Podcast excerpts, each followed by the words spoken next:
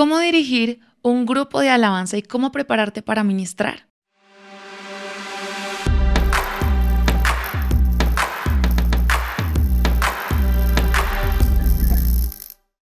Hola a todos, bienvenidos a esta nueva temporada de Generación de Adoradores Podcast. Estamos en el episodio número 21 y para mí es un honor y un privilegio poder acompañarlos a ustedes en esta nueva temporada que sé que va a ser de mucha bendición para tu vida, especialmente para los equipos de alabanza, para todos los miembros, los ministros de la alabanza eh, y vamos a aprender mucho. Van a estar acompañándonos muchos de nuestros amigos eh, de Generación 12, eh, bateristas, bajistas, también vamos a aprender de la parte de sonido, de cómo manejar secuencias. Creo que es muy importante para nuestro crecimiento como grupo de alabanza, para crecimiento en nuestros instrumentos y en nuestro llamado también.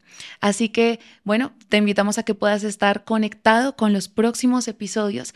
Y el día de hoy quiero hablarte de algo muy importante y es el rol que tiene un líder de alabanza y la importancia de esta persona.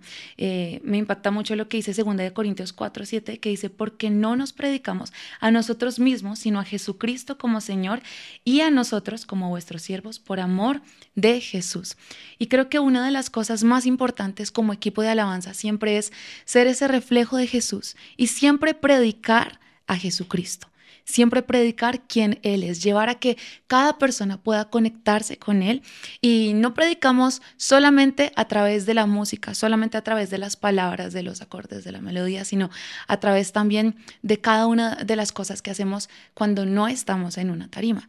Y creo que cuando se habla de un líder de alabanza, un líder de alabanza es una persona que guía, es una persona que enseña, es una persona que cuida, que pastorea también. Y, creo que, no sé, han surgido muchas dudas. Eh, he tenido la oportunidad de hablar con algunas personas que son líderes de alabanza. Eh, en algunas iglesias que están creciendo eh, y me han hecho muchas preguntas sobre la función de un líder de alabanza y creo que es importante tener en cuenta que un líder de alabanza tiene que tener ciertas características para poder desarrollar esta labor de manera excelente. Entonces, ¿cuáles son estas características? Es importantísimo que esté conectada el área espiritual y también el área musical. Es muy importante. Muchas veces se piensa que un líder de alabanza puede ser únicamente la persona, quizá una persona con un corazón de pastor, pero que no tiene ningún conocimiento musical. Y claro que es importante el pastoreo, pero creo que no es lo ideal para dirigir a un grupo de alabanza, saber cómo se manejan eh, las transiciones, saber cómo, cómo ministrar. Creo que esto es algo que solamente una persona que es músico puede llegar a entender, eh, los círculos armónicos, eh, el ritmo, las dinámicas, y eso es importante que un líder de alabanza lo sepa. Pero también a veces podemos irnos a otro extremo en donde el líder de alabanza se piensa que es eh, el músico más virtuoso o el cantante que mejor canta del grupo de alabanza que puede ser muy virtuoso y puede tener mucho conocimiento musical, pero si no hay una autoridad espiritual en esta persona, entonces quizá eh, no es la persona correcta para ser eh, un líder de alabanza. Entonces, un líder de alabanza, ¿qué tiene que tener? Tiene que tener una madurez espiritual, tiene que tener carácter, de verdad tener una comunión con el Espíritu Santo y ser muy sensible a la voz del Espíritu Santo para poder guiar, porque es guiar a todo un grupo de alabanza. Eh, eh, son muchas personas, un equipo de alabanza está formado por muchas personas diferentes, con caracteres diferentes, eh, con personalidades diferentes. Entonces, un líder de alabanza tiene que saber cómo tratar y cómo guiar a que todas estas personas que son tan diferentes puedan estar enfocadas en lo más importante, que es llevar a que las personas, a que la iglesia pueda conectarse con Jesús y pueda conocer a Jesús a través de la adoración. Entonces, un líder de alabanza tiene que entender el poder que hay en la adoración, el poder que hay cuando nosotros cantamos y exaltamos el nombre de Dios. Pero también un líder de alabanza tiene que tener muy en cuenta muchas cosas técnicas, eh, eh, conocer cuál es la labor de cada uno de los instrumentos, saber cómo aconsejar y cómo guiar a cada persona para que pueda crecer cada persona individualmente, pero también como un equipo. Entonces, el líder de alabanza muchas veces... Eh, algo muy importante y que me sirvió mucho a mí también cuando quizá empecé como eh, ministrando, es que se hacían devocionales. Entonces, el líder de alabanza hacía devocionales eh, para que todos estuviéramos en un mismo espíritu, para poder crecer y siempre recordar hacia dónde vamos como equipo de alabanza y dónde debe estar nuestro corazón. Porque el enemigo algo que ataca mucho en los adoradores es en sobresalir, en el orgullo en, cómo yo puedo ser mejor, en cómo yo puedo brillar, en cómo yo puedo sobresalir sobre mis compañeros. Pero aquí, justo como lo estaba leyendo antes, lo que queremos hacer es predicar a Jesús, exaltar su nombre y no glorificarnos a nosotros mismos. Entonces, qué importante es tener estos tiempos de preparación, de devocional, de oración, de intercesión, de ayuno, pero también tener estos tiempos para prepararnos eh, técnicamente, para preparar y crecer en nuestros instrumentos. Eh, quizás si hay alguna observación que hay sobre alguno eh, de los chicos, que se pueda hacer esta observación musical para que se pueda mejorar en esto. Creo que eso fue algo que me ayudó mucho también a mí. La primera vez que yo empecé a ministrar en la iglesia, la verdad, yo no sabía muchas cosas y yo entré como muy, muy novata de verdad a aprender de todos eh, mis amigos.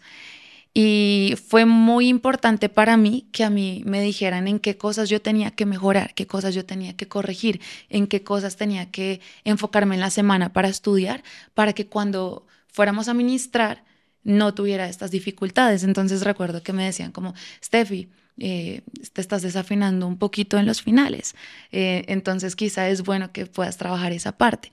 Y yo ya siendo más consciente, yo pude crecer también en esto. Pero algo muy importante es que cuando a mí me dijeron esto, no me lo dijeron públicamente, sino me llamaron y me dijeron, Steffi, un momentico, ven, quiero decirte algo. Y me lo dijeron eh, no enfrente de, de, todos mis compañeros. Y creo que esto es muy importante, tener el tacto para decir las cosas, porque siempre van a haber cosas en las que vamos a tener que, crecer, que mejorar, que corregir eh, técnicamente.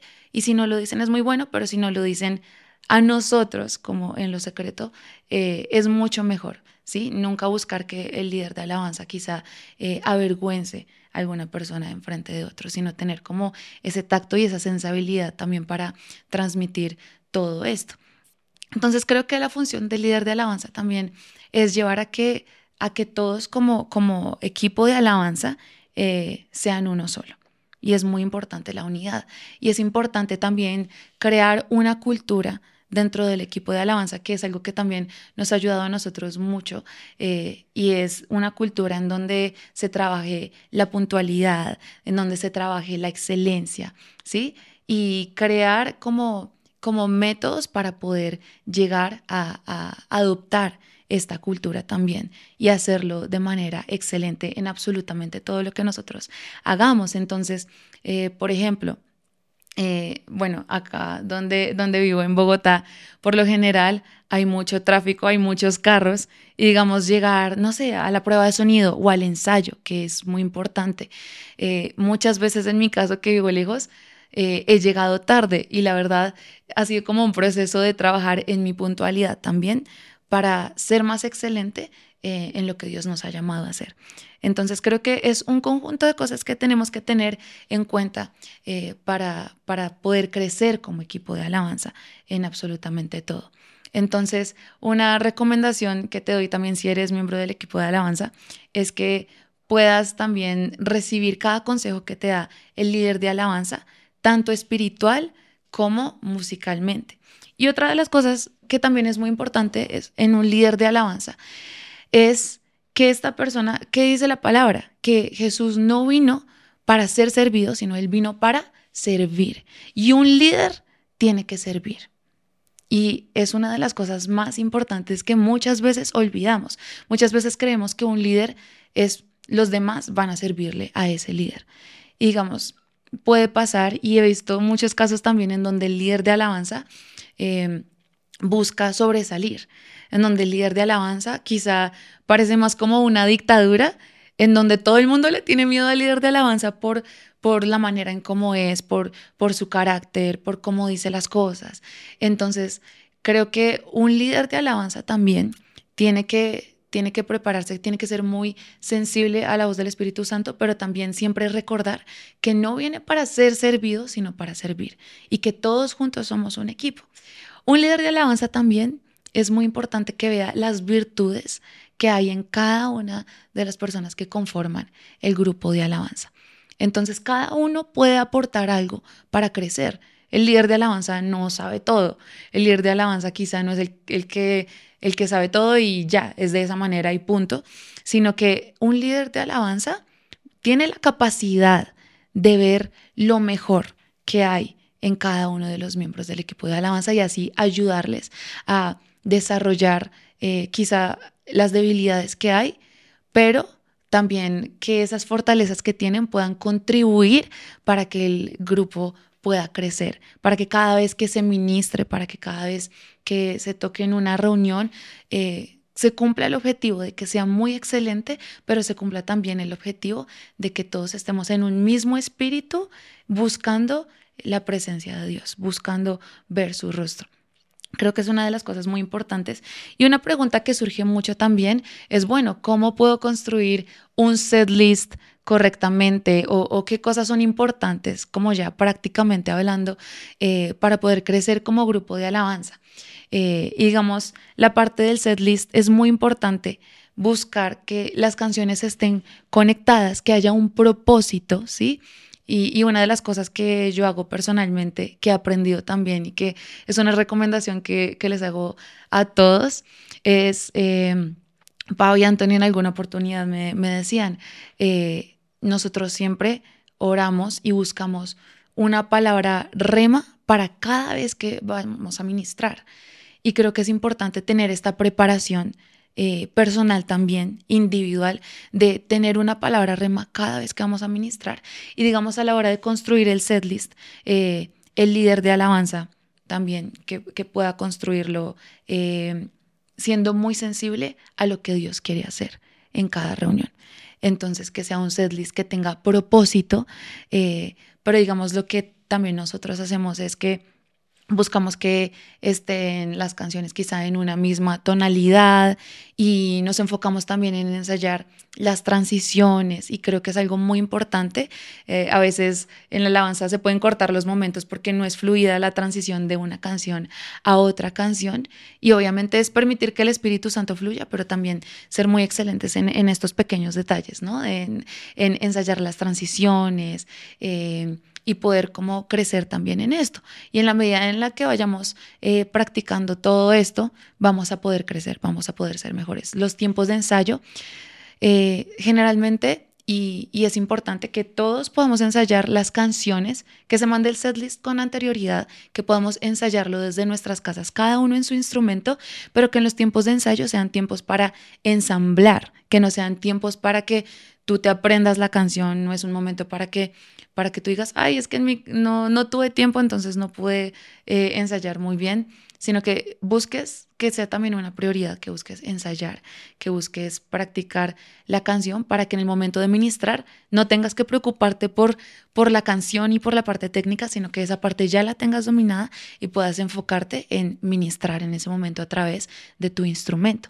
Y en los ensayos buscar ese espacio para ensamblar, eh, para corregir lo que haya que corregir, si de pronto, bueno, no sé, nos, fuimos un poquito de tiempo o quizá teníamos la forma un poco diferente, entonces poder ajustar esas pequeñas cosas ya al momento de ensamblar. Y para esto son los ensayos, para, para ensamblar. Y, creo que la prueba de sonido también es súper importante para poder, eh, para que el sonido afuera esté, esté bien. A mí me ha pasado que, digamos, en algunas ocasiones quizá hay algo en el sonido que, que no está bien o no sé, y yo recibiendo, eh, quizá es algo que me puede distraer un poco. Entonces, tener esa prueba de sonido también, revisar que, eh, bueno, digamos, los guitarristas, los sonidos que, van a utilizar también en la pedalera eh, y ajustar como toda la parte de sonido para que pueda ser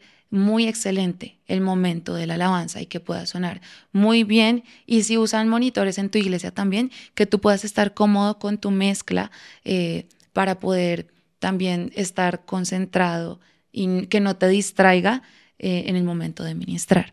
Entonces creo que todas estas cosas son muy importantes antes de ministrar, que tú puedas prepararte espiritualmente, que tú puedas prepararte técnicamente y en el momento en el que tú vayas a ministrar, Dios se va a encargar. Dios se va a encargar eh, de ese momento. Dios es quien va a tomar el control. El Espíritu Santo es quien va a fluir a, a través de ti. Y más porque si estamos en un mismo espíritu, Él se va a encargar. Él se va a encargar de hacerlo y tener la convicción de que Él está en ese lugar. Entonces, todas estas son cosas que he podido aprender a lo largo de mi vida, bueno, a lo largo de, mi carrera en, en, el instrumento, ¿no? En el llamado también, y cosas que tú también puedes aplicar y que te pueden servir mucho pero en próximos episodios también vamos a poder aprender de muchas otras cosas, un poco más específicas por instrumento, por área, que te van a ayudar a crecer en tu instrumento, a crecer como equipo de alabanza y que podamos siempre glorificar a Dios. Así que te espero en los próximos episodios, no te los pierdas.